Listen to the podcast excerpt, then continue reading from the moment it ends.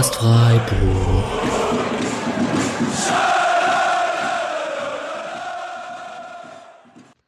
Wir holen die Pokale, wir holen die Pokale und davor noch die Meisterschale. Denn willst du Freiburg unten sehen, dann musst du die Tabelle drehen.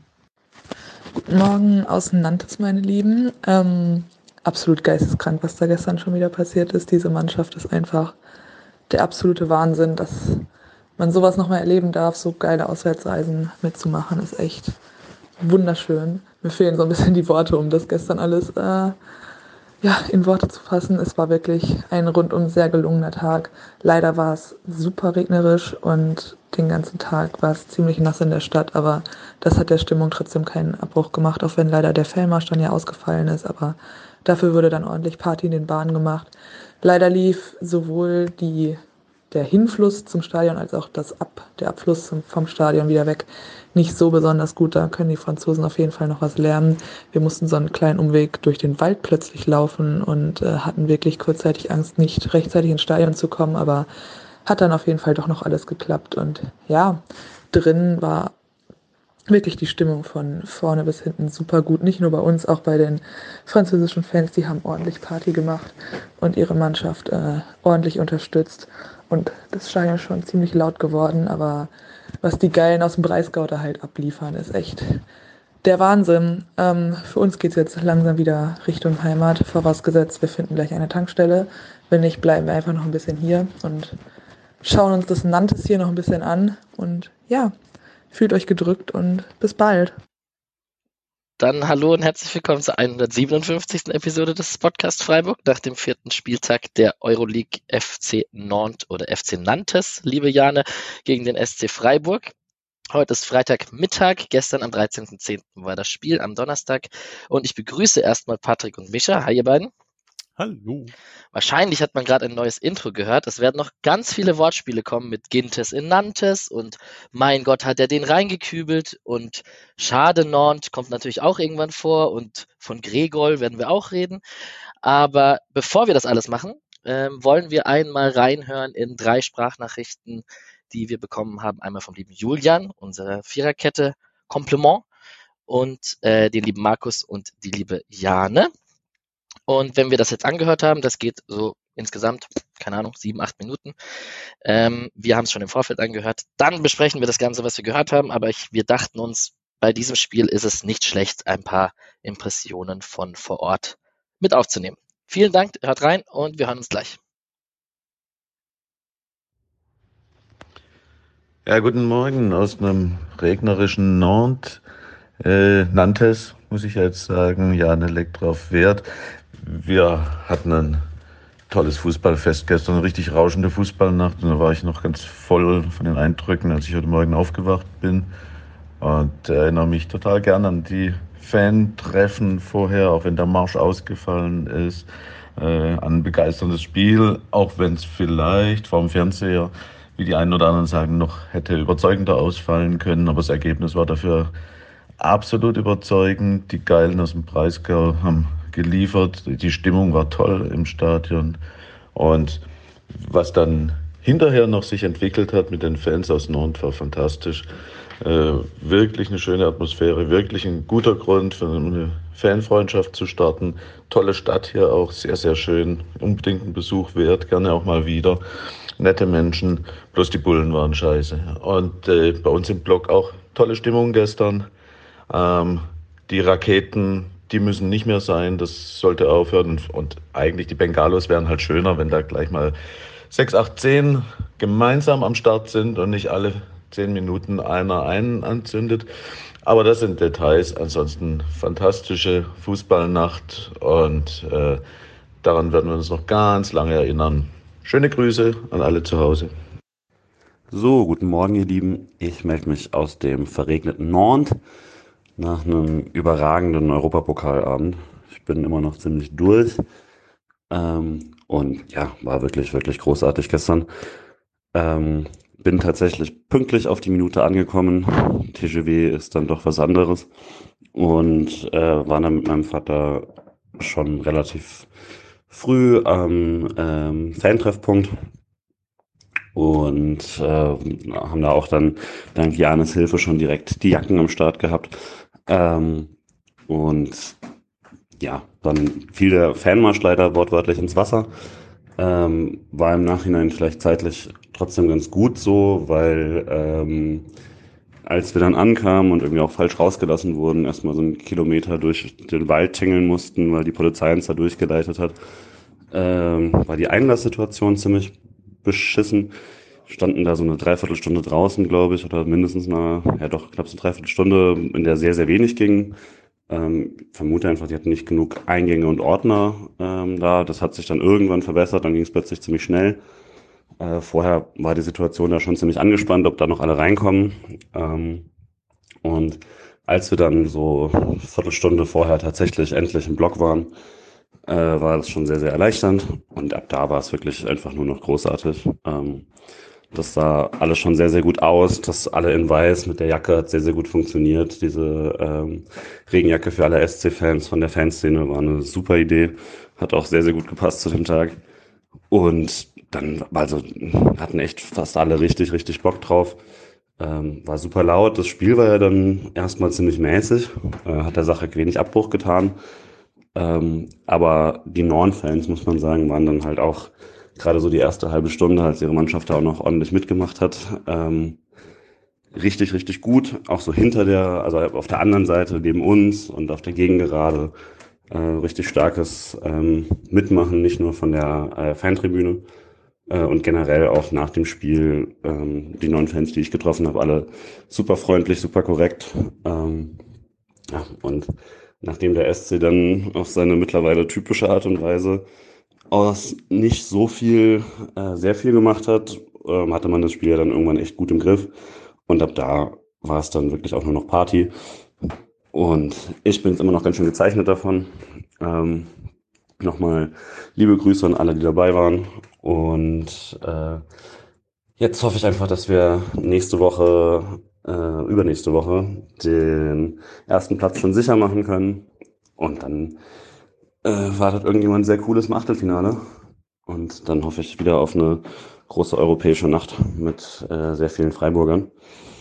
Und jetzt äh, gucken wir uns noch Nord an die nächsten Tage. Ich bin jetzt noch hier bis Sonntag und machen einen kleinen Urlaub draus. Bisher bin ich super angetan von Nord. Auch gestern Abend war dann am Donnerstag, äh, regnerischen Abend, super viel los in der Stadt. Ähm, und wirklich ein sehr schönes Städtchen tolle Fans. Ich hoffe, der Verein Nord äh, kriegt die Kurve und zieht da seinen Fans nach. Und äh, hoffe, ihr habt jetzt noch einen schönen Tag und eine schöne Woche. Und dann hören wir uns nächste Woche wieder, äh, nachdem wir die Bayern geschlagen haben. Ciao, ciao.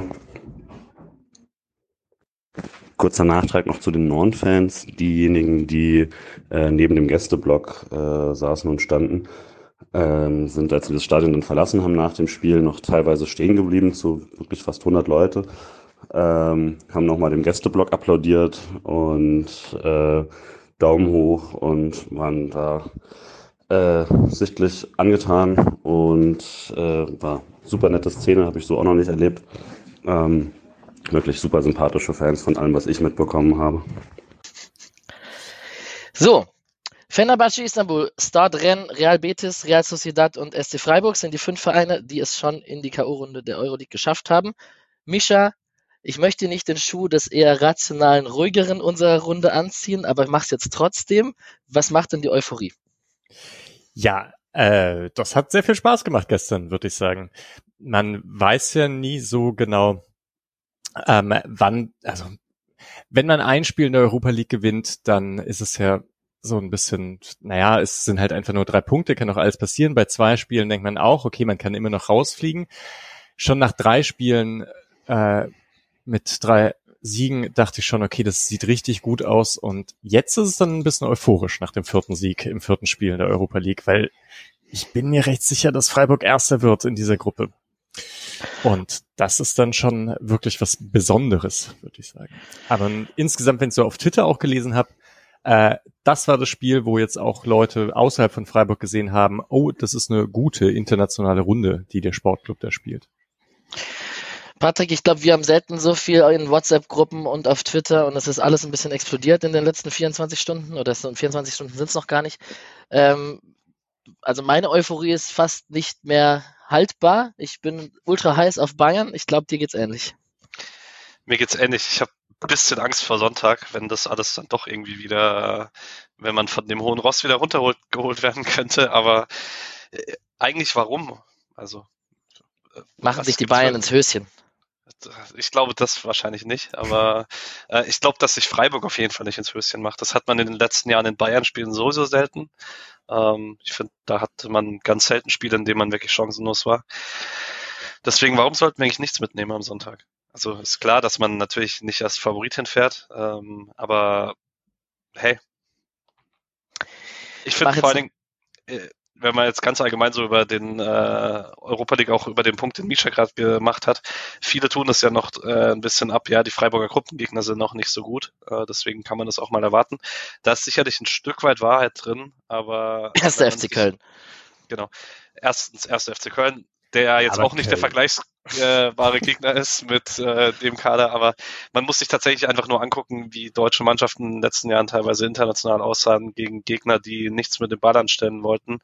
Und wie hoch da das Selbstverständnis vom SC im eigenen Ballbesitz ist und dass man halt dem Gegner auch einfach keine leichten Tore schenkt oder so, sondern dass man, klar, man hat ab und zu ein bisschen das Quäntchen Glück, aber grundsätzlich gewinnt man die Spiele vor allen Dingen, weil man eine sehr hohe Grundqualität immer abruft und das ist schon da braucht sich niemand vor verstecken. Und dass man dann so ein Spiel dann halt auch einfach mal 4-0 gewinnt, wenn der Gegner einem viermal die Chance zum Treffen gibt, das ist schon FC Bayern-like international. Ja, ja ein Gegentor man, ist krass, ne? Sorry, Micha. Ja, ja, nee, aber dass man gegen Nantes ganz ohne Gegentor geblieben ist in den beiden Spielen, ist schon, schon, schon ein bisschen glücklich. Ne? Ja. Zwei Postentreffer und die beiden, die beiden Schüsse äh, am Ende vom Hinspiel, da muss eigentlich auch ein Tor rein. Aber ja, ich würde trotzdem sagen, eigentlich, was Patrick gesagt hat, ne? Das sind dominante Ballbesitzauftritte von Freiburg international. Das ist schon krass. Ja. Hat, gibt's dann doch, ist dann noch irgendwas dran am, am Bayern-Dusel oder am Glück des Tüchtigen oder im Stile einer Spitzenmannschaft? Also wenn man äh, ganz, das ganze Spiel 60 Prozent Ballbesitz hat und der Gegner etwas mehr laufen muss oder hinterherlaufen muss, dass man dann nochmal in den letzten zwei, äh, in den letzten fünf bis zehn Minuten häufiger das Tor schießt, würde ich sagen. Das ist recht äh, naheliegend. Ich mache jetzt einen ultra smoothen Spendenaufruf, weil die Erfolgswelle des Podcast Freiburg und die Erfolgswelle des Sportclub Freiburgs gehen recht kontinuierlich miteinander parallel aufwärts. Und ähm, ihr könnt natürlich genauso wie ihr gerade auf den Auswärtsreisen ganz viel Geld reinsteckt, um dem SC hinterher zu reisen, könnt ihr natürlich auch für den Podcast spenden, damit wir unser Tempo und unsere Kontinuität hier auch ganz brav am Laufen lassen können. So, mit einem kleinen Augen Augenzwinkern versehen natürlich. Patrick, du hast das Spiel im BZ-Ticker verfolgt, beziehungsweise als BZ-Ticker verfolgt. Wie war das denn? Ähm, aufregend tatsächlich und dann doch gar nicht so anders wie emotional, wie wenn ich sonst ein erstes Spiel verfolge tatsächlich. Also das war jetzt das zweite Mal, dass ich es gemacht habe. Das erste Mal war es nur nicht öffentlich. Das war mein eigener Probeticker beim Derby Sieg in Stuttgart. Und ich habe da schon festgestellt, dass ich irgendwie genauso emotional bin. Ich, mir fällt nur auf, dass ich mir wirklich gar keine Auszeiten aus dem Spiel rausgönne. Also ich habe ab und zu mal so mit einem Auge geguckt, was ihr so im Chat schreibt, weil das auch mal wichtiger Input ist, weil ihr ja auch alle ganz gut Ahnung von Fußball habt. Ähm, aber grundsätzlich äh, habe ich, glaube ich, das Spiel einfach ein bisschen besser im Gedächtnis, weil ich ja irgendwie für andere Leute wiedergeben musste, was passiert. Das ist gut, weil bei den Highlights verlassen wir uns ein bisschen auf dich. also ich zumindest. Ähm, genau. Ich, eigentlich habe ich jetzt die Einstiegsfragen alle durch. Ich war in der Tante Kete mal wieder. Ähm, habe auch euch ein, zwei Fotos geschickt. Auch das übrigens, gutes oben, viermal Tante Kete, vier Siege in der Euroleague. Mhm. Man zieht sich ja dann immer selbst den Schuh an, dass man da auch irgendwie teil, teilbeteiligt ist, dass man da ähm, bezüglich Aberglaube irgendwie einen Teil dran hat. Ich weiß auch nicht.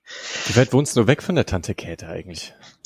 No, also es geht, die Verbindung ist ganz gut. Es ist schon ein anderer Stadtteil von, von Friedrichshain nach Prenzlberg da zum Mauerpark sind schon so eine halbe Stunde. Momentan ist es für mich eher 50 Minuten, weil ich ein bisschen am Humpeln bin mit meinem Roboterschuh.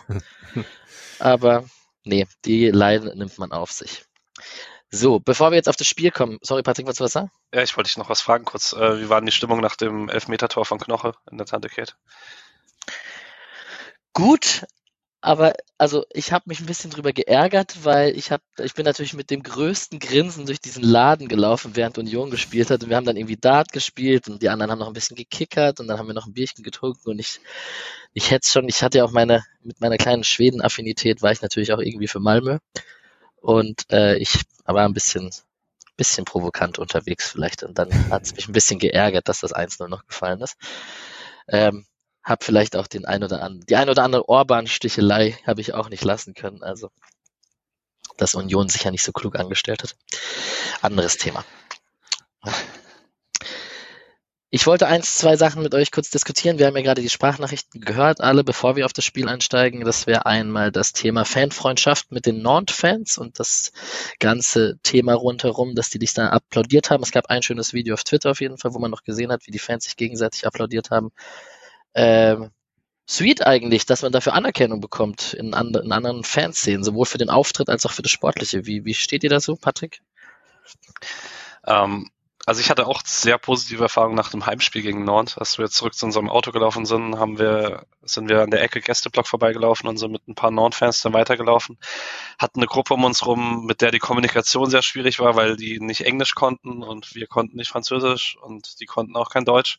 Man hat das dann irgendwie so mit Händen und Füßen ein bisschen, aber die haben uns da schon echt super viel Anerkennung gezollt, sowohl für die Stimmung im Stadion als auch halt vor allen Dingen ähm, dass der eine gesagt hat, erstens sind wir mit Abstand die beste Mannschaft der Gruppe und äh, dass sie auch in Frankreich lange keine keinen so guten Fußball mehr gesehen haben, außer wenn sie gegen Paris spielen.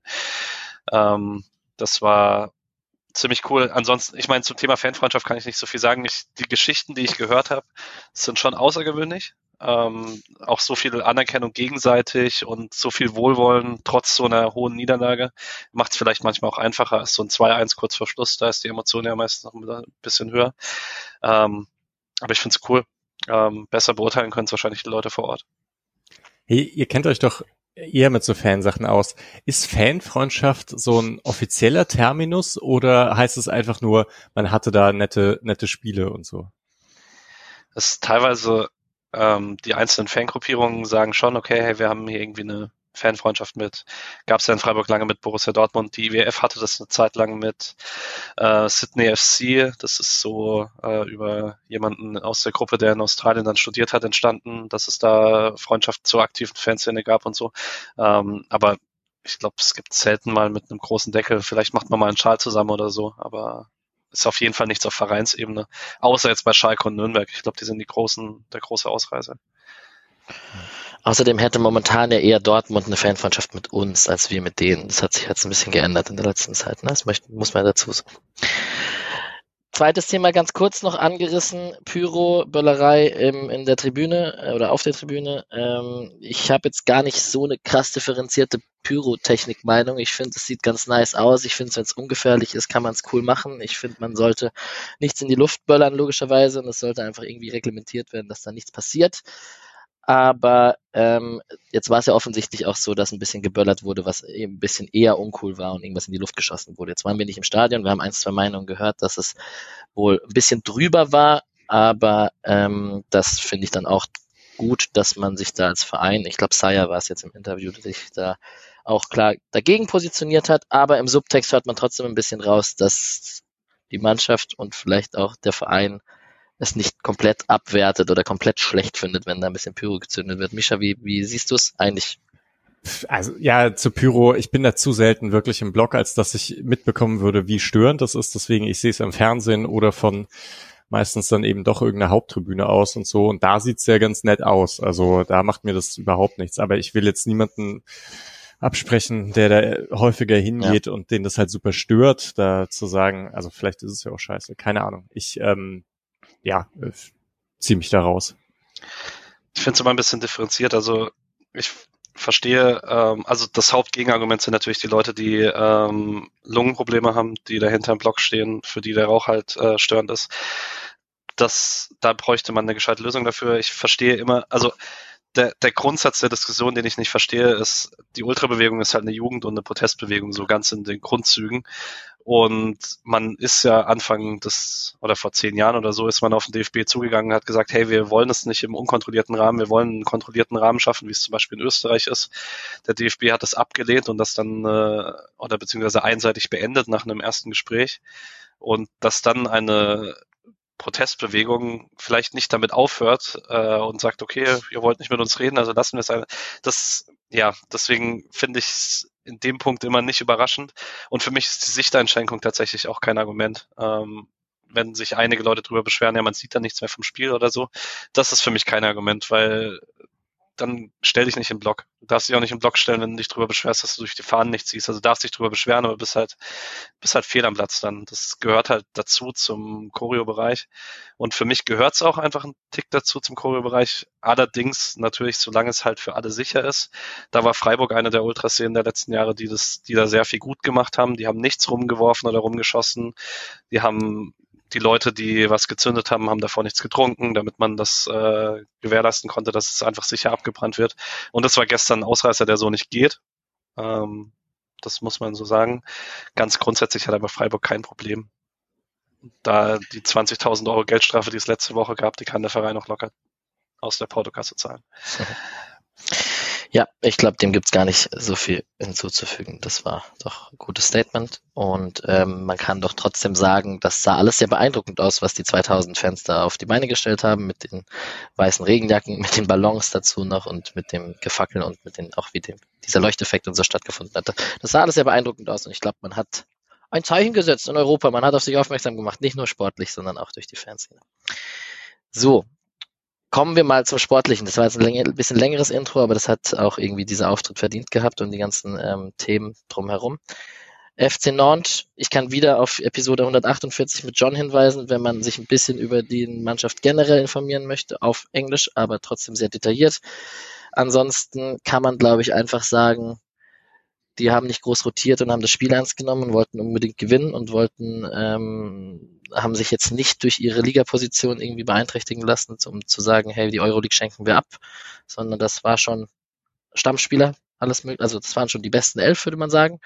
Äh, der Trainer hat in der Pressekonferenz, die habe ich noch nachgehört, äh, schon großen Respekt und groß von der Effizienz von, von Freiburg und er hat wirklich, also äh, drüber geschwärmt, aber die wissen jetzt auch irgendwie, die stehen 17. in der Tabelle und haben jetzt ein entscheidendes Spiel gegen Brest, glaube ich, in der Liga als nächstes und äh, sind halt mitten im Abstiegskampf. Also wahrscheinlich ist es jetzt für die nicht das Allerschlimmste, nicht in Europa zu überwintern, sondern sich auf den Klassenerhalt da zu konzentrieren. Ist jetzt die Laienmeinung, ohne jetzt die französische Liga so groß zu kennen. Micha. Ah, als Dritter überwintern sie trotzdem, oder? Ah, dann gehen sie runter in die Conference League, hast du natürlich ja. recht. Ja. Ja, ansonsten habt ihr noch irgendeinen Take zu Nantes? Spielweise, wie, wie, wie waren sie drauf? Sie, wir können gleich rüber switchen in den Anfang des, in das Anfang des Spiels, dass sie eigentlich recht mutig gestartet sind und eigentlich gut ins Spiel kamen. Zwei Aluminiumtreffer hatten mit dem Kopfball an die Latte und mit dem Fernschuss an den Pfosten.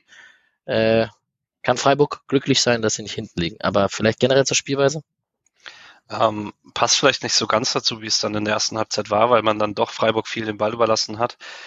Aber ich finde, die Rangehensweise war schon sehr auffällig, so dass man diesmal ein bisschen mehr mit eigenem äh, Ballbesitz machen möchte oder halt mehr eigene Chancen kreieren möchte. Weil wenn Nantes 1 letzte Woche ganz gut hinbekommen hat, dann eigentlich die Freiburger Breite wegzunehmen mit dem 3-5-2 und der SC hat ja letzte Woche auch in der ersten Halbzeit nicht so arg viele Chancen kreieren können. Man hat dann halt den ersten Fehler direkt genutzt und dadurch sah das dann letztendlich so dominant aus, weil man halt hinten selber gar nichts zugelassen hat. Aber jetzt hat man schon gesehen, dass Norn mehr Fokus drauf gelegt hat, wie kommen wir selber zu Chancen und dann Freiburg halt auch deutlich mehr Räume angeboten hat und das ich würde halt auch fast sagen, äh, jetzt als sehr weiter Vorgriff, spricht dann auch für ein bisschen einen Klassenunterschied zwischen den beiden Teams insgesamt, dass egal was Nantes macht in beide Richtungen, das gibt Freiburg, also entweder es macht es wie letzte Woche Freiburg super einfach, keine Chancen zuzulassen, oder es macht es halt wie diese Woche super einfach, Freiburg Räume zu bespielen, in denen sie zu Chancen kommen können. Dass man das gar nicht in Balance bekommen hat, außer eine Viertelstunde nach der Halbzeit, ist schon ein bisschen erschreckend. Hm, ich weiß gar nicht. Haben sie es so schlecht in Balance hinbekommen? Weil, also chancentechnisch war es ja dann doch recht lange ausgeglichen, oder? Also ich, ich hatte auch das Gefühl, also ähm, Nantes ist ziemlich hoch angelaufen und Freiburg hat, also konnte das ausspielen, hat jetzt irgendwie selten krasse Ballverluste oder sonst irgendwas. So, so hat der Plan auf jeden Fall nicht funktioniert. Und dann ähm, ist Freiburg halt hin und wieder gut auf die Außen gekommen oder vielleicht auch so ins Mittelfeld, aber dann eigentlich doch recht wenig zu Chancen im letzten Drittel. Also hat's Nantes dann irgendwie hinbekommen, doch noch die letzte Kette wieder zu schließen. Äh, wenn auch auf sehr andere Art und Weise als, ähm, als letzte Woche. Also wo es halt, wo sie letzte Kette geschlossen bekommen haben, weil da, also weil sie halt relativ tief hinten drin standen.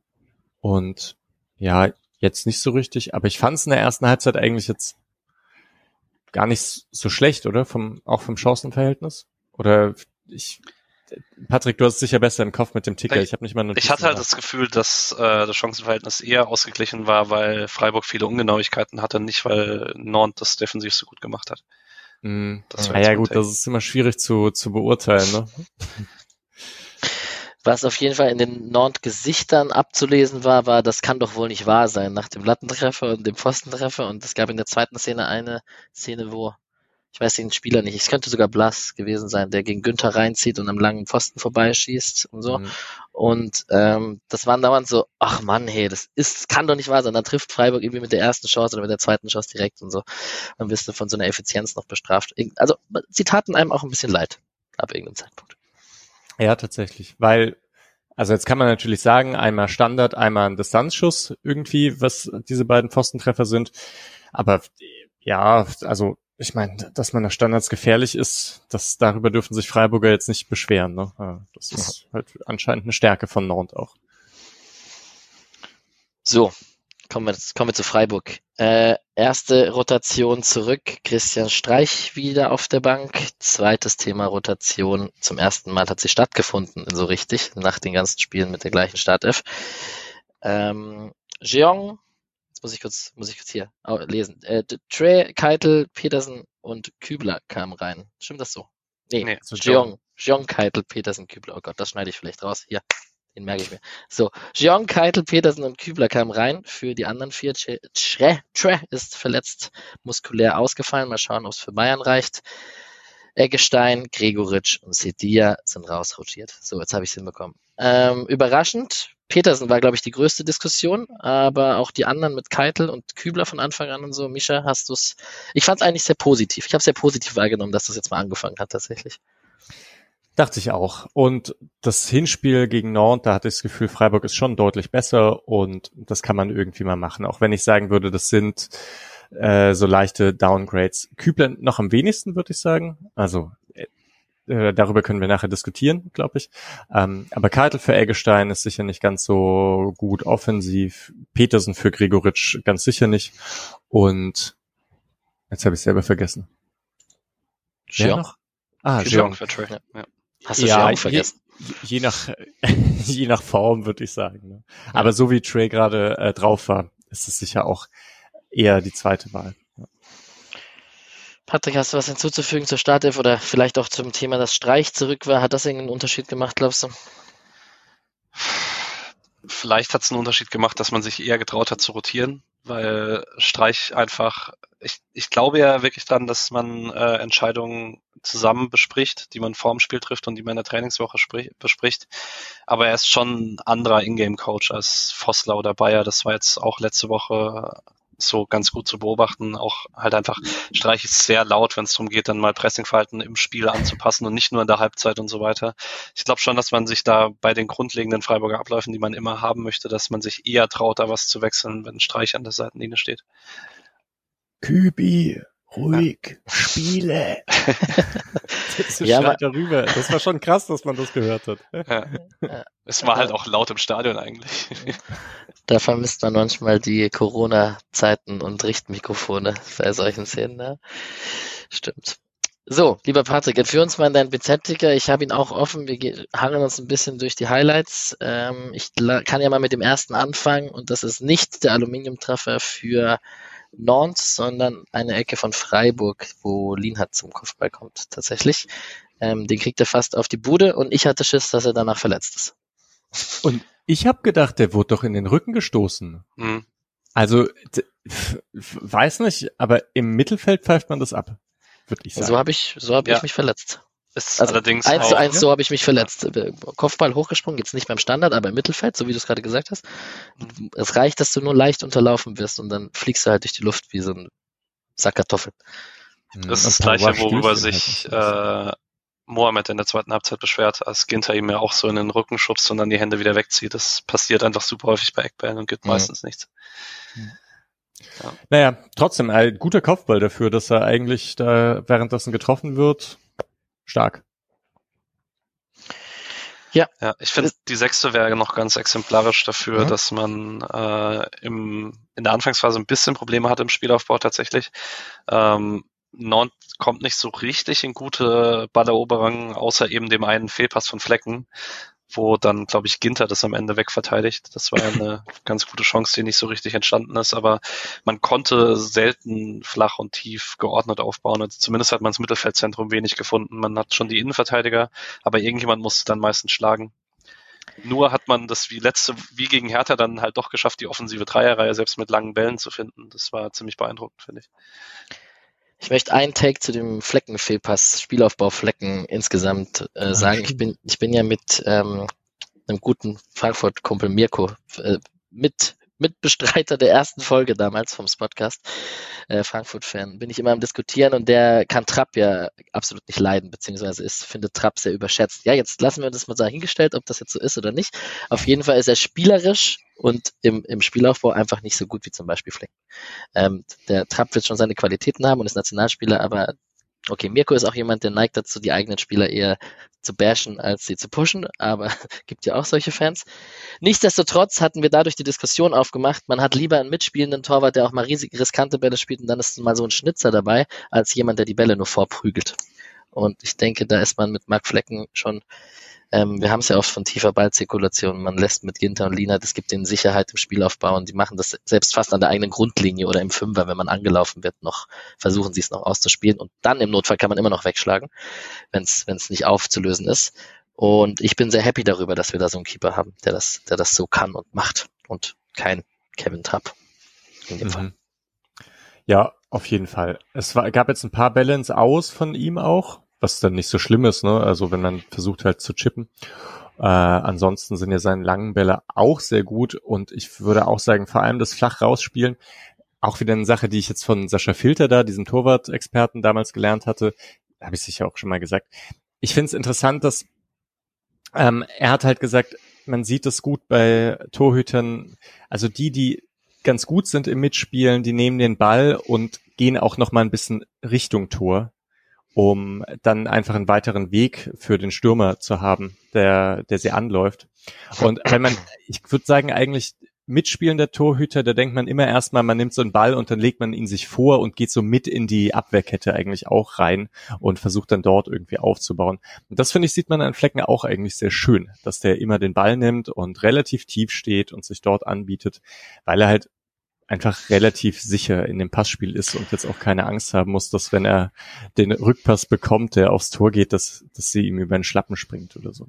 Der ist technisch halt nicht zu vergleichen mit Trapp, das muss man schon sagen, aber er ist halt auch da sicher Top 3, 4 in der Bundesliga, würde ich sagen, mit Ball am Fuß.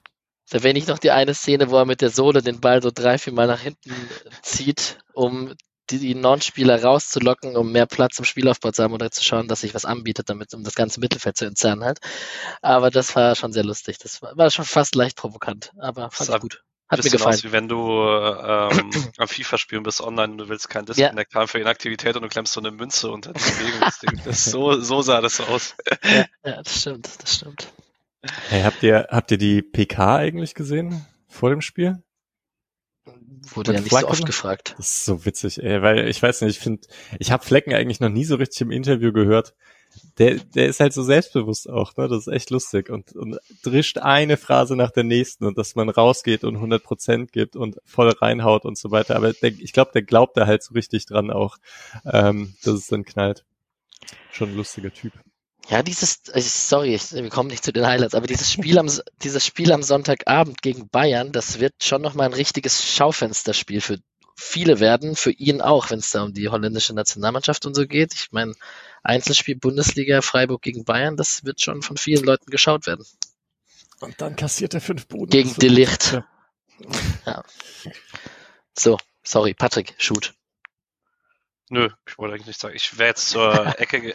Wir haben die Ecke, die an die Latte gegangen ist, eigentlich schon besprochen. Ähm, wird vielleicht noch ganz kurz einen Punkt aufmachen, dass man, finde ich, auffällig viele Chancen nach Standards zulässt bei den bisherigen Euroleague-Spielen von Freiburger Seite und dass das in der Bundesliga sehr selten passiert und könnte vielleicht dran liegen, dass man, ich glaube, gegnerische Standards in der Bundesliga immer scoutet und dass man ah. da für die Euroleague vielleicht nicht die Zeit für hat. Ja. Schuster. Ja. Schuster scoutet keine Standards, deswegen. Oh, wenn das nicht auf die Füße fällt. Ich möchte, ich möchte zu der Szene sagen, dass mir auffällt, dass Günther einer der Spieler ist, die öfter im Defensivkopfball bei eigenen Standards derjenige ist, der das Kopfballduell nicht so, nicht so richtig reinkommt und eher so am Mann ist, aber ihn eher bedrängt, als da jetzt zum Kopfball hochzusteigen. Auch bei Nicht-Standards tatsächlich. Ich habe das Gefühl, ja. wenn Günther mal ein, äh, mal ein Gegentor verschuldet defensiv, dann meistens nach Flanken am langen Pfosten. Das ist einfach nicht so seine Stärke. Stimmt. das war früher noch viel schlimmer. Ja. Ich weiß nicht, ich finde Günther, ey, wir können auch, ja, wir kommen von Hundertsten ins Tausendste, aber Günther fällt mir gerade auch ein. Ich finde den defensiv oft, der kann manche Sachen richtig gut, zum Beispiel also den Gegenspieler stellen und auch Flanken abwehren und so. Aber wenn es dann ins Eins gegen Eins geht und so, da ist er gar nicht so gut defensiv. Ich glaube, er ja ist nur gut darin, das zu kaschieren. Aber und ist ja auch egal. Steht der Philipp Lienhardt dahinter. Ja, das stimmt ja, ja. ja. Ist, was ist es denn erwähnenswert bis zur 20. Minute, dem 20. Äh, dem zweiten Aluminiumtreffer von Non? Das ist irgendwas, was man da noch herauspicken müsste. Nee, aber ich würde in, in der 20. gerne ein bisschen größer aufmachen, weil, mhm. oder ich weiß nicht, vielleicht hat Misha einen Take dazu, weil ähm, bevor Blas den Ball verlagert äh, oder nach vorne spielt der, und der Ball geht dann quer zu äh, Korcia, der dann abschließt, davor hat Blas schon die Möglichkeit, Sissoko im Mittelfeld zu spielen und da ist ein riesiges Loch, so gefühlt ein 30 Meter langes Loch. Und ich weiß nicht so ganz, das sehe ich sehr selten im Freiburger Zentrum. Aber ich habe nicht so richtig gesehen, was in der Szene eigentlich falsch gelaufen ist. Weil es ist schon sehr schlecht verteidigt.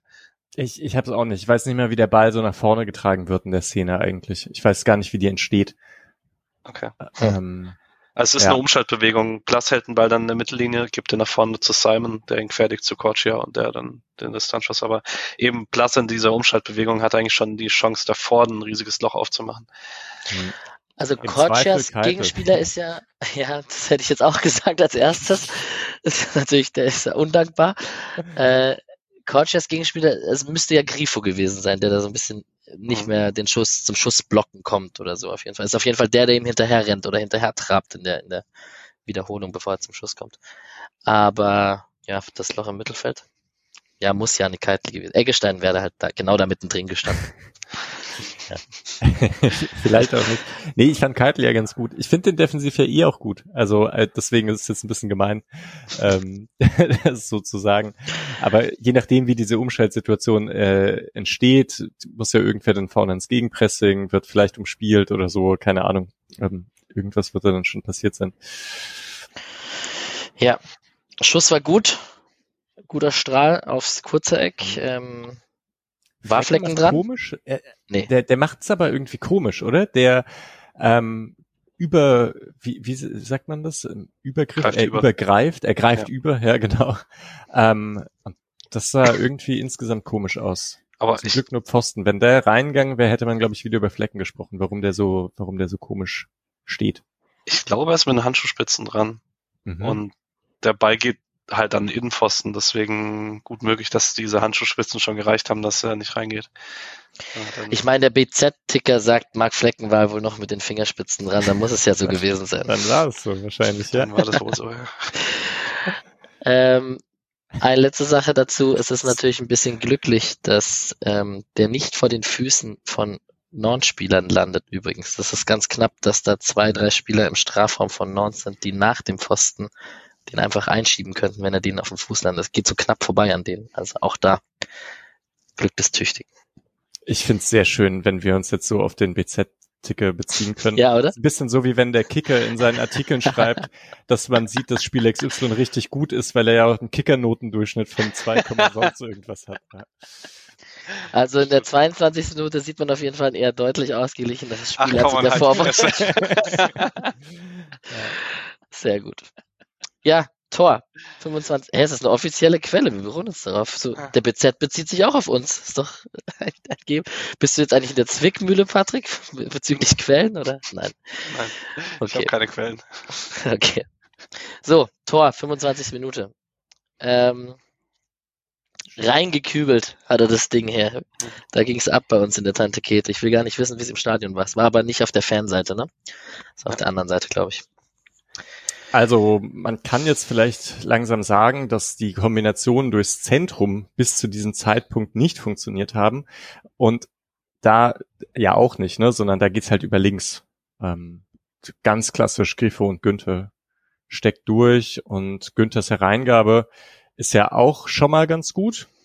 Und Lafont ähm, ja, haut den halt in die Mitte rein. Wir lachen so ein bisschen, weil, weil Alex einen wunderbaren Witz gemacht hat in der WhatsApp-Gruppe. Also, wie war das? Jemand sagte, Lafont ist gut und Alex schrieb. Eher ein Schriftzug oder eine Schriftart. Ja, eine Schriftart. Ja. ja. Ähm, ja. Wird aber Kübler, sein. Man muss dabei gewesen sein. Man muss dabei gewesen sein, wahrscheinlich, ja. Ähm, beim 1-0 haben wir, der Moderator hat ja auch drüber gesprochen, dass es vielleicht ein Torwartfehler ist, was für mich ziemlicher Quatsch ist.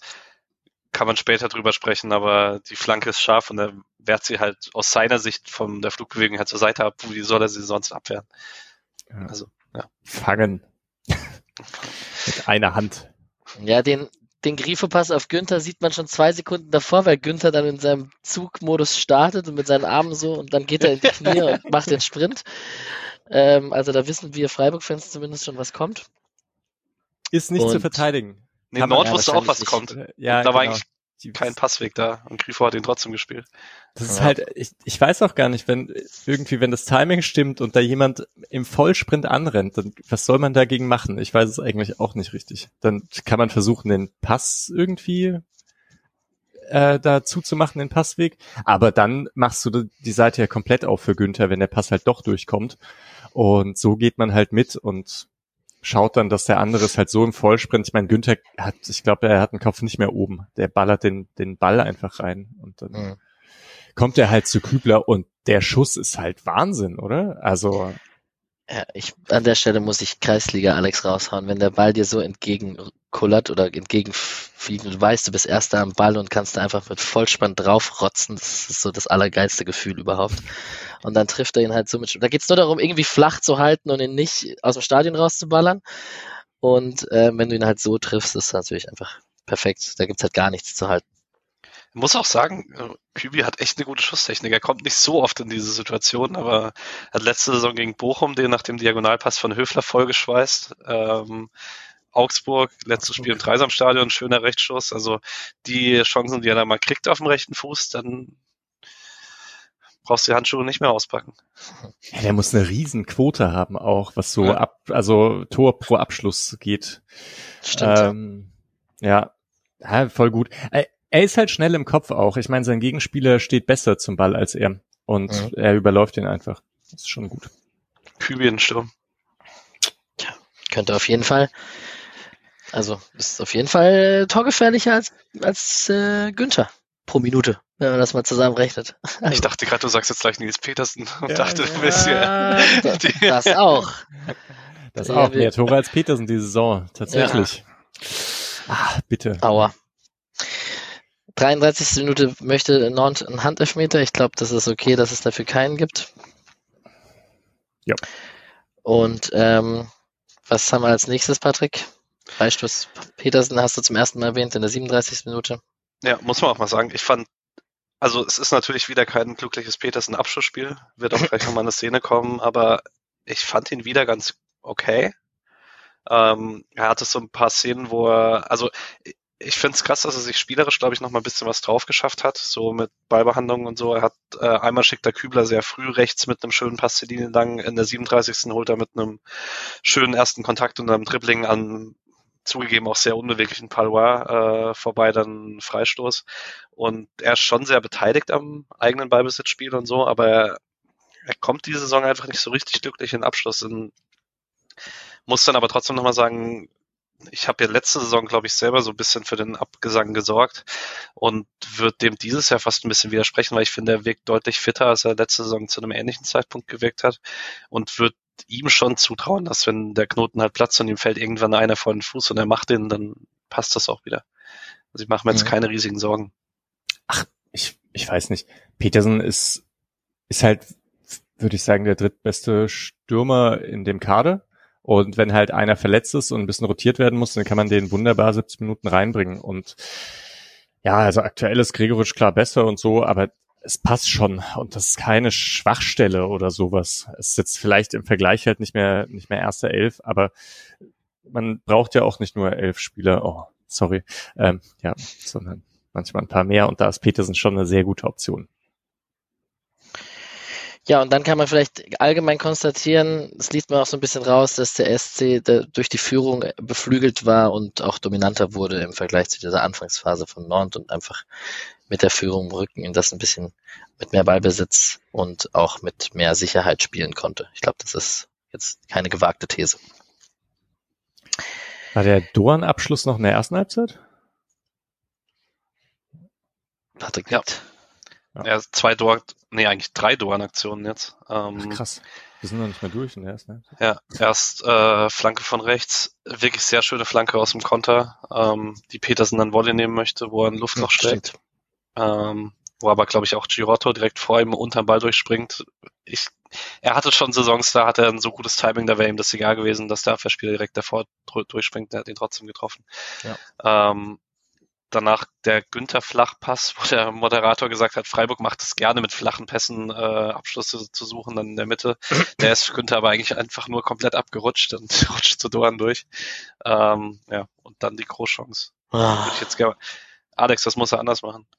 Ja, er muss vorbeilaufen. Das hat aber auch jeder gesehen, der vor der Kiste das Spiel gesehen hat. Das ist natürlich einfacher zu sagen vor der Kamera oder vor dem Fernseher, als wenn du Doan selbst bist. Streich hat es auch gesagt in der Pressekonferenz übrigens, dass er da einfach vorbeilaufen muss und Doan selbst, also er hat wohl mit Doan geredet, weil es kam so rüber, als ob er gesagt hat, Doan selbst hat die Situation, war überrascht und hat die Situation nicht so schnell so hatte nicht die Auffassungsgabe, dass er so schnell, dass er so, so alleine vom Keeper ist und, und einfach vorbeilaufen hätte können.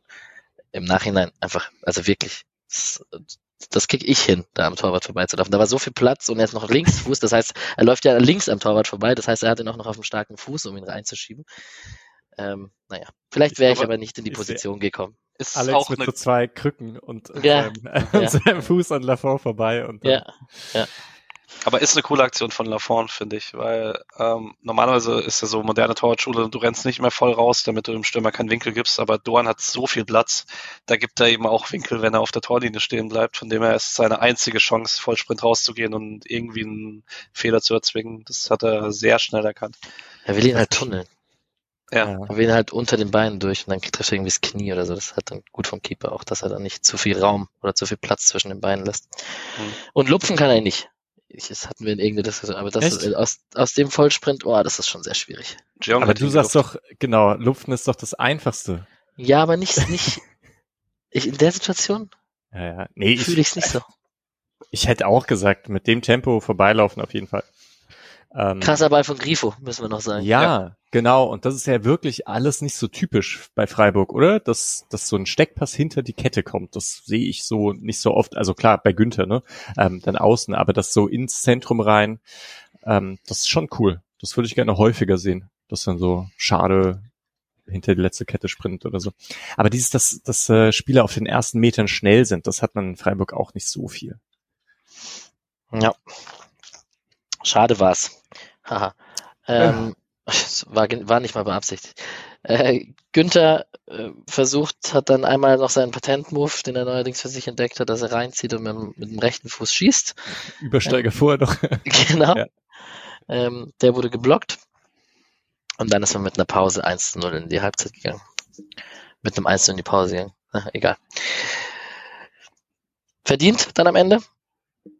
Schon. So typisch neue Freiburger Selbstbewusstsein. Ich dachte halt, ja klar, war jetzt am Anfang war nicht so gut, das die Halbzeit, aber eigentlich, das wird man jetzt schon gewinnen auch. Und passt doch mit dem 1-0, wie hätte es anders laufen sollen. Gut, machen wir einfach weiter. Ich glaube, in dieses erste, was man gut erwähnen kann, ist 52 Minuten, das habe ich vorhin schon erwähnt, das ist diese Chance von Blas, der reinzieht. Er zieht an Philipp Lienhardt vorbei, er zieht gar nicht an Günther vorbei. Ich hatte das in Erinnerung, dass er an Günther vorbeigezogen ist.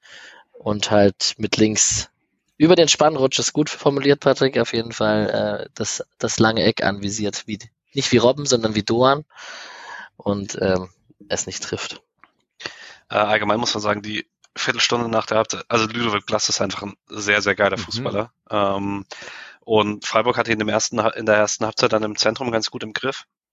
Und man hat jetzt halt dann in der zweiten Halbzeit damit reagiert, dass man die rechte Seite überladen hat und ihn dann halt immer mal wieder in isolierte Situationen gebracht hat. Und wir alle wissen, wie gut Lien halt in Defensivzweikämpfen ist. Und er hat ihn das da ein oder das ein oder andere Mal richtig schlecht aussehen lassen. Das ist schon ein sehr guter Kicker. Ja, auf, auf jeden, jeden Fall. Fall. Ich war begeistert. Ich habe den gar nicht so so viel besser als die anderen im Hinspiel wahrgenommen, aber jetzt das Rückspiel war sehr beeindruckend. Gerade in der zweiten Halbzeit ein ums andere Mal hat er da die Verteidiger nass gemacht.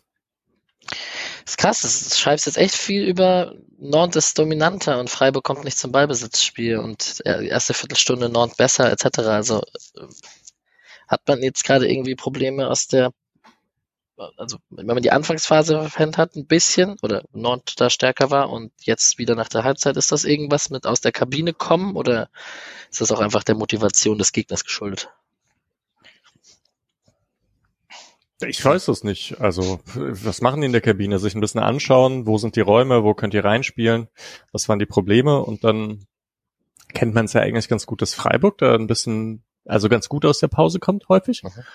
Ähm, und da in der Kabine wohl die richtigen Sachen gezeigt werden. Jetzt schied's halt Norn zu sein. Ja. ja, vielleicht, vielleicht auch einfach nichts, äh, kein nennenswerter Trend in irgendeine Richtung, sondern einfach Zufall in dem Spiel, dass es in den zwei Anfangsphasen so war.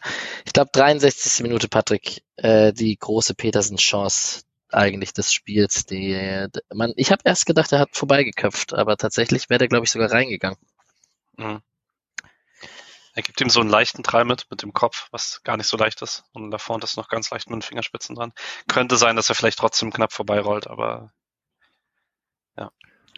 Schöne Flanke von Jeong, der jetzt ohnehin deutlich besser ins Spiel kommt. Da war ich am Anfang nicht so begeistert, muss ich zugeben, weil er manchmal echt bei der Ballverarbeitung und bei den Pässen so, ja, falsch oder ich weiß, ich weiß nicht, ob es technische Probleme sind, aber es ist ein bisschen, wenn man halt etwas nervös ist bei FIFA und manchmal einfach viel zu stark passt oder so, oder ja, dann ähm, war halt nicht alles so optimal. Aber jetzt es, kommt dann halt eine gute Szene nach der anderen. Ja, und finde dann aber trotzdem, dass sich die in der ersten Halbzeit schon gezeigt hat, dass Jong super viele gute Räume gefunden hat, dass er eigentlich in der Theorie unglaublich viele Umschaltchancen ermöglicht hat, ähm, sie dann aber auch selber teilweise, teilweise wieder, mit, wieder weggenommen hat durch Passqualität und so weiter, das, was du gerade gesagt hast, ja. Und es ärgerlich, wenn man denkt doch eigentlich, der kann das doch, der kann doch passen und der kann den Ball annehmen. Ja, aber dann ist er irgendwie ein bisschen zu überstürzt oder so. Wir haben eine Chance noch von Chico Höfler, dessen Schuss äh, nach einer Ecke zu, kommt der Ball zu ihm und äh, der Schuss wird geblockt. Da haben wir auch schon aufgeschrien in der Tante Kate. Da haben sie, oh nein, der, der hätte auch fast reingehen können oder wenn Chico den besser trifft. Und dann wechselt Streich zweimal. Und ich war über, also ja, es stand, nur, es stand nur 1 zu 0, fair. Also das Spiel war jetzt nicht entschieden und man konnte jetzt nicht sagen, irgendwie, komm, wir geben wir bringen Höhler und Weißhaupt, so nach dem Motto. Aber ich war trotzdem überrascht, dass Gregoritsch äh, und Schade, also vor allem bei Gregoritsch war ich überrascht. Ich dachte, den hätte man noch später gebracht oder vielleicht gar oder darauf spekuliert, ihn gar nicht zu bringen, damit man ihn für Bayern fit hat. Äh, habt ihr damit gerechnet, dass er kommt? Also ein bisschen ich, überrascht war ich auch. Ich dachte Höhler. Ja. Und genau, mit Gregoritsch, also lang hat er nicht gebraucht, bis es geklingelt hat. Ähm, ich ah, überlege ja. gerade, ob es davor, Höfler hat sich eine gelbe Karte abgeholt. Gegen Blass wahrscheinlich, ne? Genau. Ja. Ich hatte das Gefühl, Blass hätte, also ein, zwei gelbe Karten hat er auch nicht bekommen, äh, also die mhm. gegen, also seine Gegenspiele. Der hat aber, glaube ich, eh schon zwei gelbe Karten rausgeholt. Schon zeigt, dass es eben sehr gut war. Und das Tor, das ist eine Balleroberung, oder? Von, ich weiß nicht von wem, und dann hat Günther plötzlich sehr viel Platz. Ich glaube, Schade ist das, oder?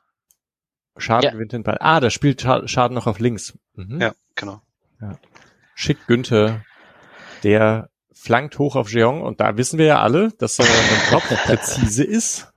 Äh, diesmal entscheidet er sich aber nicht, den Ball direkt reinzumachen, sondern legt auf für Gregoritsch und der, der Schuss aus der Dro Drehung heraus ist wahrscheinlich gar nicht so leicht. Also der weiß, wo das Tor steht, ne? wo er steht und wo das Tor steht. Schon gut, ich habe irgendeine Art Lewandowski-esk, habe ich auf jeden Fall gelesen. Äh, das von Jeong finde ich sehr, sehr gut. Ähm, er trifft ja später auch noch, also ist sicherlich auch in der Verlosung zum Spieler des Spiels da mit seinem Assist und seinem Tor. Balleroberung schade, finde ich extrem cool. Das ist auch nicht das letzte Mal in diesem Spiel, dass das passiert. Also mit seiner Schnelligkeit ist er auch echt schnell am Mann. Das, das muss man dazu sagen. Ich verstehe nicht, dass Günther da so viel Platz hat. Also der hatte wirklich sehr, sehr, sehr, sehr, sehr viel Platz plötzlich und war, war irgendwie selbst überrascht und dann hat er erstmal angezogen. Und die Flanke glaube, auf Jeong, die Villa. Und die fand ich ziemlich nice. Ja, ich glaube, er hat zu viel Platz, weil Schade erobert einen Ball gegen Rechtsverteidiger, während sich. Blass dann schon die Linie entlang anbietet. Okay. Und dadurch ist halt kein Gegenspieler mehr da. Ähm, ich fand es bei Günther ganz witzig, weil ich mir ewig lang gedacht habe, spiel doch den Ball. Aber er hat sich den nicht zugetraut, weil Gregoritsch bietet sich ja schon davor an. Mhm. Ähm, und den hat er, wäre deutlich schwieriger geworden, wahrscheinlich, als die Flanke dann kontrolliert auf Jeong. Aber letztlich, wenn du die Flanke dann so präzise schlägst, dass sie in der Mitte dann halt trotzdem zum klaren Abschluss kommen, hast du dann halt alles richtig gemacht. Ich weiß nicht, ob Gregoritsch im Abseits gestanden wäre, wenn er den Ball gleich gespielt hätte. Das war auch nicht so ganz. Und vielleicht nochmal zum Drehschuss. Also wenn man Hüftprobleme hat, klappt das auch nicht so gut. Das scheint auskuriert gewesen zu sein. Stimmt, ja. Sehr gut. Und ich glaube, bei aller Harmonie im Freiburger Kader und alle gönnen sich alles, Nils Petersen hat trotzdem im Strahl gekotzt auf der Bank. ja, das kann sein. Also, es war ja dann echt ein gut voran, vorgetragener Angriff und äh, da, wo Gregoritsch gestanden ist, wäre er auch gestanden. Ob er ihn dann so gemacht hätte, weiß man nicht. Aber ja, naja, Pech. 2 zu 0. Freiburg wechselt nochmal doppelt.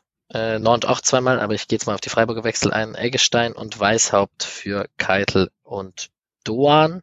Und auch bei Eggestein war ich überrascht, mhm. dass der kommt und man den nicht schont, weil bei Eggestein dachte ich, hey, lass den doch dann draußen, wenn es 2-0 steht und lass halt Kettel durchspielen. Oder, oder Wagner. Oder bring Eggestein für Höfler. Oder bring Wagner. War der dabei? Ich habe mhm. hab, hab die Bank nicht auf dem Schirm. Ja, also genau sowas hätte ich, das hat mich dann auch wieder über. Aber das zeigt schon auch wiederum, dass man das Spiel ernst genommen hat mhm. und man das auf jeden Fall gewinnen wollte und wahrscheinlich macht man das dann in Spiel 5 und Spiel 6, wenn es gut läuft. Hoffentlich. Ist ja auch, also ich weiß nicht, welche Minute ist das 70. oder so? Ähm, 75. Also 75. kräftemäßig ist es völlig egal. Ja, genau. Erstens ist es ein bisschen egal und zweitens ist, wenn man, wenn man dann der 80. Äh, das 2-1 kassiert, dann schaut man schon blöd, wenn dann plötzlich so ein Wagner in, in, da steht und ja, und Eggestein draußen ist. Und man hat schon viermal gewechselt. Wäre ja auch fast passiert, ja? Mit dem 2-1 in der 80. Gab's da was? So? Ich habe äh, voll vergessen. Ja, Castelletto kommt auch dann in der 80. weil Nord, der dann die unglaublich unglücklichen zwei Minuten hat, dass er erst, äh, erst gibt's direkt die Ecke, die verlängert wird und er steht am langen Pfosten und köpft den am leeren ah, Tor vorbei. Ja, genau. Und verliert dann defensiv den Ball gegen Schade und fälscht den noch als Eigentor ab zum 3-0. Das ist also viel schlimmer kannst du nicht starten nach einer Einwechslung. Jo. Bitte. Macht Flecken nicht irgendwas komisches da bei dem Kopfball? Oder? Er, er verwirrt alle, indem er einfach. er, er rennt halt irgendwie durch den Strafraum. ja, da kam natürlich ja. wieder DFB-Pokal-Vibes auf, ne? Ja. Uff, Alter, der ist immer noch zu früh. ja, ich weiß nicht, manchmal hat er so Aussätze, das passiert eigentlich selten, aber ja, müsste man mal zusammenschneiden. Nee, ist aber auf jeden Fall, Nord hat es jetzt in beiden, Hin äh, in beiden Spielen geschafft, äh, nach einem Eckball am leeren Tor vorbei oder drüber zu köpfen. Hm. Das äh, passt auch zu deinem vorhin ein bisschen beschriebenen Glück, dass man hier zweimal zu Null spielt, Misha. Ja. Man nanntes Glück, ja. das stimmt. Sehr gut. Ich habe versucht, den irgendwo unterzubringen, es tut mir leid. Ähm, 13-0 für Freiburg, äh, Tor durch durch? Schade. Durch Kevin Schade. Schade.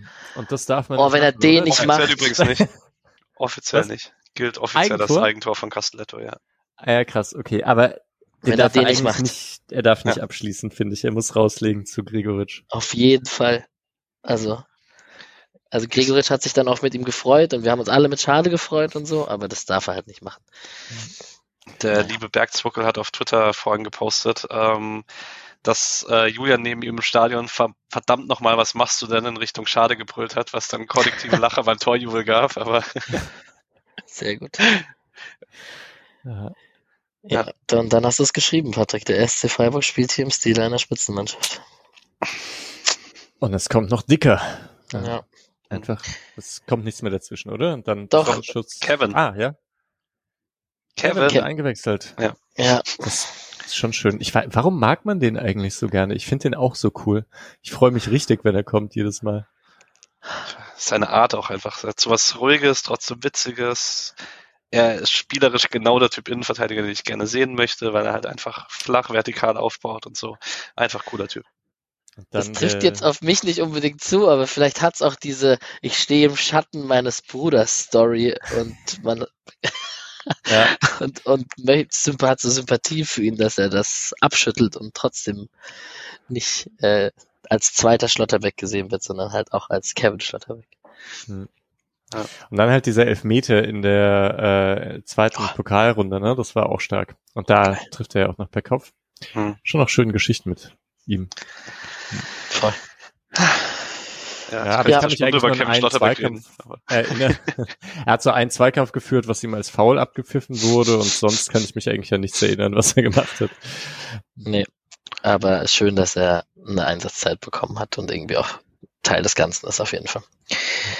Ja, und dann äh, 40. Äh, 87. Minute das 4 zu 0. Ähm, Gregorisch Fernschuss. Er hat eine gute Klebe, den darf Lafont trotzdem irgendwie so nicht prallen lassen, nicht nach vorne weg. Und ja, er hat, war wahrscheinlich nass und schwieriger Ball und komische Höhe und so. Das passiert den Besten, weil es auch nicht spielentscheidend gut ist. Äh, auch das sagen wir in der Kreisliga ist, weil die Torhüter da auch nicht gut sind bei uns in der Kreisliga, ist bei uns auch A und O, dass wir nachlaufen bei Freistößen und bei mhm. Fernschüssen etc. ist dieses nicht im Abseits stehen, aber trotzdem versuchen, als Erster am Ball zu sein, wenn der Torwart den abprallt oder abprallen lässt, ähm, ist auch so eine der Faustregeln da vorne tatsächlich. Und das macht dein Jeong ja gut. Wollte, ah, nee, ich, glaub, ich lasse das Spiel über Jeong reden. Ja. Nächstes Spiel ist dann Times New Roman im Tor. Ja, genau. Ja. Ah, come on. ähm, ja, ich, nee, hey, krasse Distanzschuss von Gregoritsch. Finde schon auch, der beugt sich schön über den Ball und dann hat man da, äh, ist, ist auch Wumms dahinter. Und Jeong ist schnell genug, das ist schön. Also ist eigentlich so eine Sache, die Petersen ja macht und Jeong macht sowas irgendwie auch, dass er da hinterherläuft. Und es ist dann, ich weiß nicht, Patrick, du kennst dich ja auch beim Tischtennis, oder? Wenn so ein Ball viel zu hoch ist und dann, und dann versucht dann will man so draufschlagen und wird nervös und haut den Ball irgendwie weg. Sowas kann einem auch passieren, wenn man so einen Abstauber versucht reinzumachen, dass man den dann plötzlich ins Tor, äh, ins Seiten aushaut oder so, weil man, wenn man den am Torwart vorbeilegen will und er ist ja relativ nah am Tor dran und macht ihn dann sogar, glaube ich, ins kleine Netz, also relativ genau. Schon auch äh, gut die Nerven bewahrt. Ist bei 3-0 vielleicht auch leichter, als wenn es 0-0 steht oder so.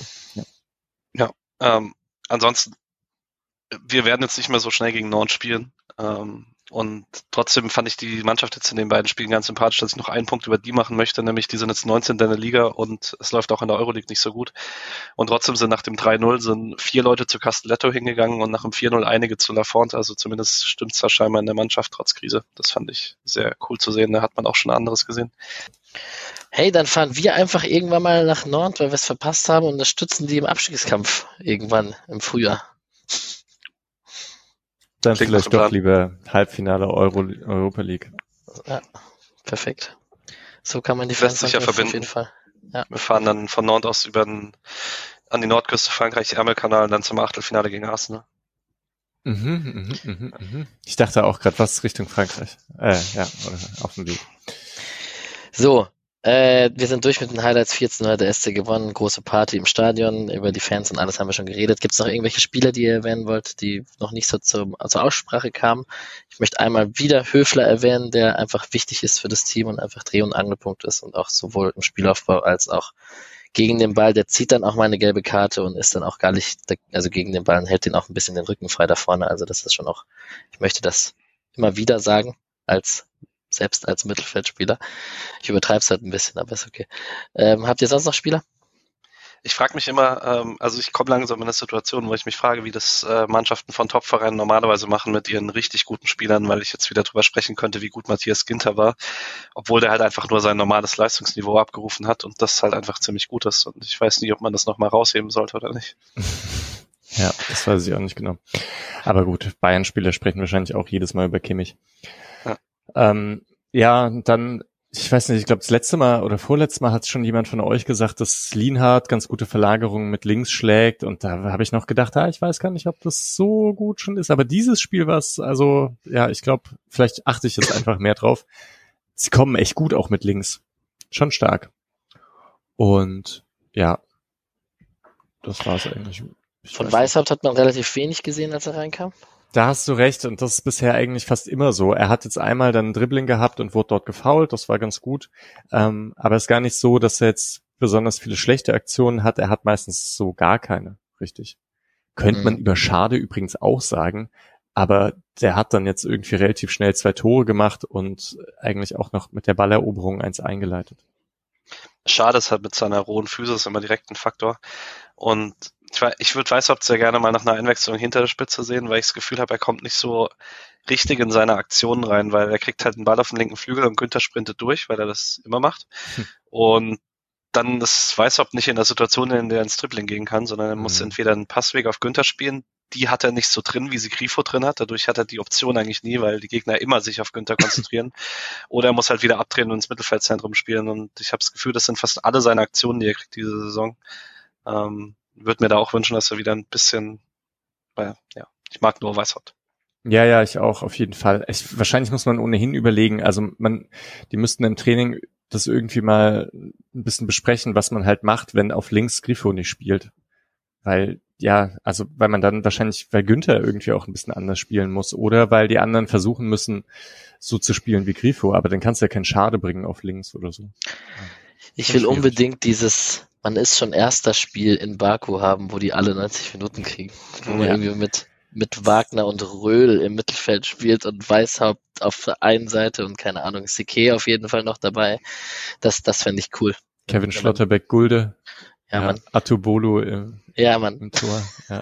nee, da, wird, da würde man wahrscheinlich sogar Opaf das Spiel geben, glaube ich. Mm, ja, wäre wär auch, wär auch ganz okay, ne? Ja, man kann eigentlich relativ schnell so eine, so eine Elf aufstellen, oder? Mit Wagner, Röhl, Siki hinten links, Weißhaupt vorne links. Ich weiß gar nicht mehr, wer vorne rechts spielt. Schade. Schade, ja. Mhm. Und hinten rechts dann Kübler oder Sildilia. Das wäre Schmied. Cool. ja, Schmied. ja, stimmt, Schmied. Den gibt's ja auch. Ne? Ja. Ähm, ich wollte noch einen Take, ein Take zu Doan wollte ich noch sagen, der, bei dem ich das Gefühl habe, der ist so krass, oder in den letzten Wochen natürlich insgesamt, der könnte aber noch das ein oder andere Tor mehr machen tatsächlich. Jetzt nicht nur wegen dieser einen Chance, sondern insgesamt, wenn noch ein bisschen mehr Fortune dabei wäre, dann wäre der noch krasser. Und eigentlich muss man als Freiburg-Fan froh sein, dass es nicht so ist, weil dann wäre er halt direkt weg. Aber also es hat ein bisschen sowas von Schalai, bei dem ich auch immer denke, der ist so übertrieben gut, aber hat nie diese 100% abgerufen, sondern immer diese 80, 90, die schon krass sind, die schon extrem gut sind für Freiburger Verhältnisse. Aber ich, da, da, da könnte, da wäre noch mehr drin bei Duan. So, mhm. in der Effizienz tatsächlich. Ja, und auch manchmal in der Entscheidungsfindung, gerade wenn er Zeit hat zu überlegen, äh, so ein, äh, irgendwie, wenn er halt schnell kombiniert und sonst irgendwas, macht er ziemlich häufig so das Richtige. Wenn er ein bisschen Zeit hat, oft nicht. Ja.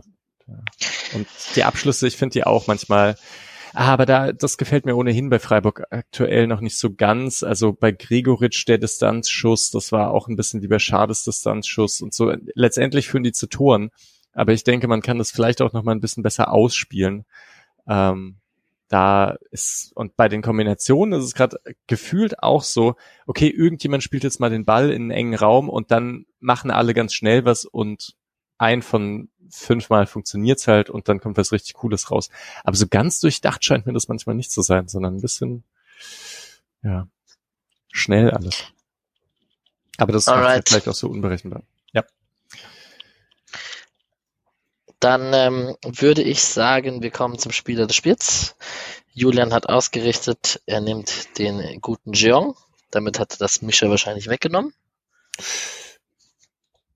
Jo, ja, doch, nehme ich auch. Mhm. Alles andere hätte mich gewundert. Alex, mach du mal noch.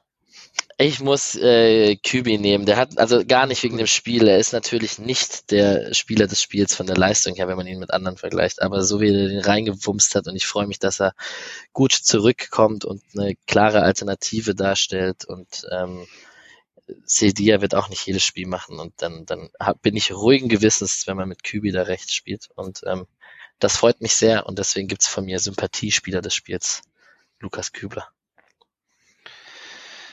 Ich gebe ihn auch Jong. Ich habe über Höfler nachgedacht. Ganz lange, aber ich gebe ihn Jong. Wie fandet ihr Grifo? Ja, ist einer der besten bei Sofascore, ne? Hm. Ah, ja. Grifo Immer. Ginter. ja, immer. Ja, gut. Ja.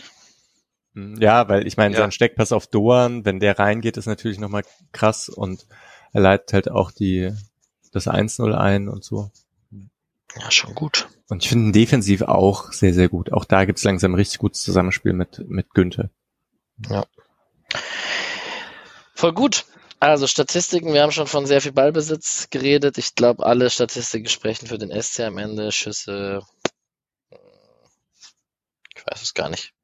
Inside Box, Pässe natürlich mit dem Ballbesitz auch, alles für den SC. Verdienter Sieg insgesamt, kann man einfach sagen. Und ähm, da muss man auch die Statistiken jetzt nicht so komplett auswerten am Ende. Ähm, ich glaube, das war's zum Spiel. Habt ihr noch was? Nee, vielleicht noch ganz kurz, ich weiß nicht, ob du es so machen wolltest, aber kurz, dass äh, im Parallelspiel das 0-0 ausging. Und äh, Freiburg jetzt fünf Punkte vor Karabach hat. Das heißt, man könnte entweder mit einem Sieg gegen Piraeus oder wenn Karabach nächste Woche gegen Nantes nicht gewinnt, äh, den Gruppensieg sicher machen und dann eben das vielbesagte Schonungsspiel in Karabach machen. Ist da ein Spiel vor dem anderen? Nee, die Nee, spielen so- zeitgleich logischerweise. Gleichzeitig, glaube ich. Echt, aber im fünften Spiel schon? Fünfter Spieltag muss nicht sein, dass es gleichzeitig ist, oder? Aber war, also sind die Gruppenspiele einer Gruppe nicht immer gleichzeitig? Oder ist das nicht so? Außer es, es äh, gibt Wettergründe oder so. Aber Fünfter normalerweise sind Spieltag. Es sind beide um neun. Ah, schade. Okay. Ja gut, andererseits wird man jetzt wahrscheinlich auch nicht, ja wohl. Keine Na, aber Ahnung. würde eine halbe Stunde vom Spiel nicht die Startelf ändern. Das darfst du auch nicht. Du musst das vorher einreichen. Ah, ja. Okay. Ja, man wird Olympiakos zu Hause schon ernst nehmen, aber jetzt äh, warten wir mal ab, wie da Bayern, Pauli und was da alles noch passiert. Also, das wird schon spannend. Aber Er hat das ja gesagt, das Coole ist ja schon, dass man das letzte Spiel auswärts in Baku hat und dort dann wirklich, also diese Reise ähm, dann nicht mehr antreten müsste, so richtig. Und jetzt ist es halt ein Heimspiel. Das ist ja dann doch nochmal irgendwie was anderes. Ja, ansonsten Union hat gewonnen äh, und überwintert auf jeden Fall europäisch, ob Conference League oder Euroleague ist noch nicht sicher. Äh, Köln hat verloren in der Conference League, da wird es auch spannend. Ich hoffe einfach, Union muss eine Zwischenrunde spielen, egal wo. Ja, auf jeden Fall. Ja, der Union-Hate wächst, warum auch immer. Sie sind Sie ja auch nicht mehr sind. Tabellen, ja, sie sind auch nicht mehr Tabellenführer ab, ab, ab Sonntagabend. Alright. Äh, Leihspieler gibt's logischerweise nicht. Die Frauen des SCs spielen heute Abend bei der TSG Hoffenheim, die zweite Mannschaft der Frauen am Sonntag gegen Nürnberg. Die zweite Mannschaft spielt am Samstag gegen Waldhof Mannheim zu Hause, was eigentlich ein geiles Spiel ist. Siebter gegen Sechster zu Hause gegen Waldhof Mannheim im Dreisamstadion ist eigentlich ein Spiel, was man sich anschauen könnte, wenn man aus Freiburg kommt. Ich bezweifle, dass, also dass die, die leiden sicherlich drunter unter den ganzen Euroleague-Spielen und Reisen und irgendwann ist auch mal gut mit Fußball und ähm, die Familien und äh, Freunde und Freundinnen oder whatever wollen auch irgendwann mal Aufmerksamkeit haben. Ich glaube, es schafft jetzt nicht jeder dann auch noch da am Samstag zwischen Sonntag und Donnerstag noch zur zweiten Mannschaft ins Dreiserstadion zu fahren. Wäre interessant, wie sehr sich das aufs, aufs Publikum, auf die Zahlen auswirkt. Weil sonst würde man Waldhof Mannheim zu Hause, wenn ich eigentlich wenn ich eigentlich ganz cool. Ja, ja. Die bringen sich ja auch ein paar Leute mit. Ja, eben. Vor allem Mannheim ist ja echt nicht weit dann auch. Ne? Genau. Die U19 spielt am Samstag, den 29. Oktober erst gegen Nürnberg. So, und dann kommt jetzt mein Lieblingsthema. Am Sonntag spielen wir. Das geile Woche, ey. Union Dortmund, Freiburg Bayern, das hintereinander auf der Zone, das ist schon richtig, richtig nice. Top 4 der Bundesliga. Fußballsonntag. Ja. Macht's Dortmund in, in Berlin? Schon, oder? In Berlin.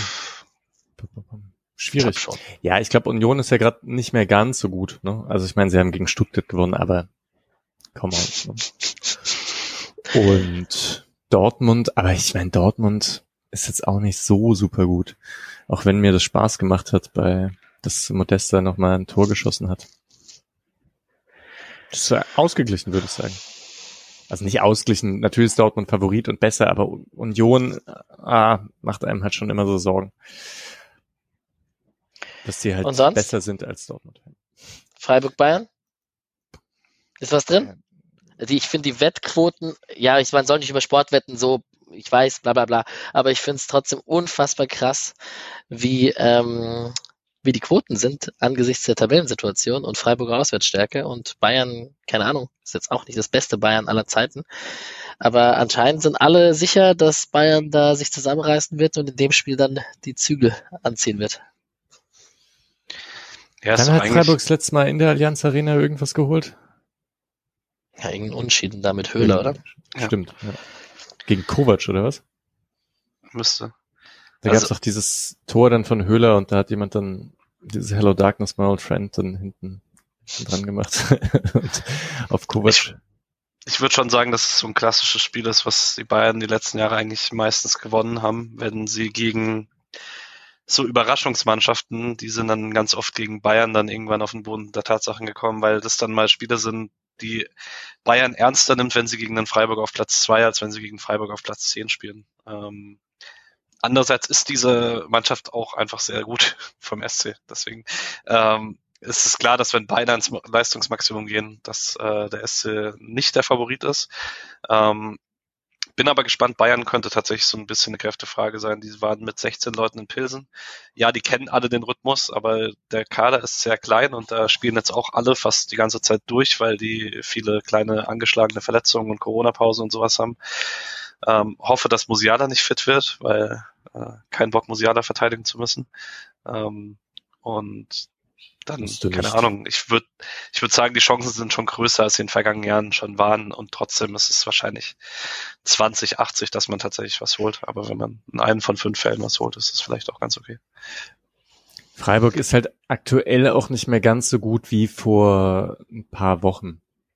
So, da merkt man den Kräfteverschleiß auch, würde ich behaupten. Hm. Oder jetzt das Spiel gegen Nord, also klar, es geht 4-0 aus, aber da hat man schon einiges zugelassen und ich würde sagen, das Hinspiel, da war man besser. Und gegen Berlin, also gegen die Hertha, das war jetzt auch nicht das, das war eigentlich wahrscheinlich das schlechteste Spiel von Freiburg. Immer noch sehr gut, aber wahrscheinlich das schlechteste Spiel der Saison. Und ja, in der Hochphase wäre es ein bisschen besser gewesen. Schlüsselduelle? Kann man da irgendwelche sagen oder sind es irgendwie alle gegen die Bayern? Was macht man gegen Kimmich? Zieht man da einen von den Stürmern drauf? Trey oder Jeong oder wer es auch immer macht. Jeong, ich glaube Jeong spielt, ne? Der ist auch ja. gegen den Ball laufstark, rennt alle Lücken zu. Ich kann mir gut vorstellen, dass der hinter Gregoritsch spielt. Mhm. Ich denke, Schlüsselduell ist so ein bisschen Sané in der aktuellen Form, gegen wen, auf welcher Seite er auch immer spielt. Ähm, rein vom Defensiv-Zweikampf her wäre es mir lieber, er spielt auf links, weil ich das Sildilia inzwischen einfach sehr vertraue. Oh, könnte es sein, dass Kübi spielt? Mit der Erfahrung? Ich glaube Was dir? Ich glaube, dass das gegen Trippelstärke und Geschwindigkeit streichen zwischen Sevilla genug vertraut, dass das DDR spielt. Ähm, und hätte dann gerne Sané auf links. Einerseits, andererseits ist Sané auf links sehr viel besser, als er auf rechts ist. Aber Sané gegen Günther, wenn ich gesehen habe, was Luke Bacchio letzte Woche gemacht hat, weiß ich nicht, ob ich das unbedingt sehen möchte. Hm, das stimmt. Aber vielleicht, ich weiß nicht, ich finde die Idee mit Kübler gar nicht schlecht. Kann mir auch vorstellen, dass Kübler nochmal spielt. Vielleicht spielt man auch Dreierkette. Vielleicht hat ah, Kevin ja. Schlotterbeck fünf Minuten bekommen, um in den Rhythmus zu kommen. ja, ich glaube, wenn Oh, ich glaube nicht, dass man auf Dreierkette geht. Nein. Also, das war, das war gar nicht so ernst gemeint. Nee, das ist, da beruht man sich schon auf seine Eingespieltheit und seine Stärke jetzt mit, die Freiburg in den letzten Wochen hatte. Also wahrscheinlich spielt man mit der gleichen Elf, außer dass halt, wenn Trey fit wird, spielt wahrscheinlich sogar Trey. Und wenn nicht, spielt Jeong. Und ich glaube, das war's. Gleich wie in Berlin. Ja. Mhm. ja. Ähm, und Delicht ist fit oder nicht? Ich weiß es nicht. Ich meine, weil wenn da nur Upamecano und Pavard hinten spielen, ich glaube, die sind nicht so kopfballstark, oder? Dann könnte man halt doch sehen, dass es viele lange Bälle von Flecken auf ähm, Gregoritsch gibt. Das wäre ja gar nicht so schlecht als Plan, weil Bayern wird trotzdem vorne drauf rennen. Dann überspielt man es halt. muss, also ich, ich mich würde wirklich interessieren, sorry, ich mach's noch mal auf, wie, wie, wie nervös jetzt Bayern. Also Olli Kahn ist, glaube ich, nicht der entspannteste Mensch vor dem Spiel. Und ähm, also verlieren dürfen sie es auf keinen Fall. Und die sollten es schon gewinnen, ne? Aus Bayern Sicht. Kann Wenn sie es verlieren, ist Nagelsmann weg, glaube ich. Nein, oh. nein, nein. Glaubst du? Ich habe ich hab das Gefühl, so die Vibes aus dem Münchner Umfeld wirken so ein bisschen so, als möchte man ihnen so ein bisschen, als möchte man sich zumindest in die Position bringen, dass man die Entscheidung treffen kann. Mhm. Das fände ich total witzig. Das wäre krass. Und dann Tuchel oder was? Wirklich. Ja, Tuchel wäre natürlich schon mal eine Alternative, eine richtige. Mhm. Alright. Den Bayern-Trainer-Nachfolger können wir nach unserem Sieg am Sonntagabend besprechen. Ne? Ja. Okay, nach dem 4-0. Oh Gott, ich will, ich will, eigentlich will ich nur eine Splitcam das ganze Spiel über mit Olli Kahn haben. Sehr super. Ähm, ich tippe auf ein 2 zu 2. Nee, auf ein 1 zu 1. Nee, auf ein 2 zu 2. Gegen die Bayern. Julian hat einen 1 zu 2 Aussatzsieg getippt. Der ist, glaube ich, in der Nord-Euphoriewelle gefangen. Ich tippe ein 4-1 für Bayern. Oh, Junge. Ich gehe mit dem 1-1, dass sich Alex äh, hin und her geschwenkt hat, mhm. weil ich tatsächlich mein, mein Hauch Hoffnung ist, dass man in den letzten Jahren häufig gegen Bayern kurz vom Punktgewinn war und dann Lewandowski noch da war und irgendwas Wildes gemacht hat und das Spiel noch für Bayern entschieden hat. Und den Faktor hat Bayern halt nicht mehr. Und das hat man diese Saison auch schon ab und an gesehen. Und ich traue es dem SC zu, dass es wieder ein kompaktes und ausgeglichenes Spiel wird und hoffe, dass man sich dieses Jahr belohnt für all die Jahre, in denen man es nicht geschafft hat. Es gibt noch so ein kleines Fünkchen in mir drin, was nach einem Zug schaut und eventuell in München pennt, in einem Hostel, um dann irgendwie am Montagmorgen im Café zu arbeiten oder irgendwie auf dem Weg im, zu, zurück nach Berlin im Zug zu arbeiten oder so. Ich bin noch nicht ganz weg von dem Gedanken. Es kann sein. Mal schauen. Und die Verbindung ist ja relativ gut hier mit dem, mit dem Zug von Berlin nach München. Kriegt man da Karten überhaupt? Ja, ich denke schon. Ja. Das Podcast regelt. Bubbele regelt. Ähm, nee, auf jeden Fall wünsche ich allen viel Spaß, ähm, genauso viel Spaß wie ihr in Nantes hattet, oder wir wünschen euch viel Spaß, ich spreche da glaube ich für uns alle. Vielen Dank für die ganze Stickerei und die ganzen Fotos und die ganzen Kommentare, die ihr uns zugeschickt hat. Äh, special, äh, Special Grüße gehen raus an Jane in Nantas. Und ähm, wir wünschen euch alle eine gute Rückfahrt für die, die noch in Nantes sind oder die, die gerade auf dem Weg zurück sind. Vielleicht hören es auch welche auf dem Weg zurück von Nantes nach Freiburg oder wohin auch immer. Ähm, kommt heile nach Hause, ähm, macht eure Stimme, ölt eure Stimme wieder und ähm, dann geht's für manche nach München und für manche vor den Fernseher und dann gibt's die nächsten drei Punkte. Hoffen wir mal. Hoffen wir mal. Ne? Dann Gut schönen Freitag. Die Folge kommt jetzt gleich raus. Ich kümmere mich drum schnell und dann ähm, Attacke in München. Ciao, ciao. Ciao, ciao. Er wird anderthalb mit den Sprachnachrichten. Oder nee, 1,20 oder so. Yes. Super. Oh, ähm, wie so, ist das jetzt mit dem Stopp. Hochladen? Ah, Ah, ja, genau. ja warte. Ich drücke jetzt auf. So böse ich dich mein Mann.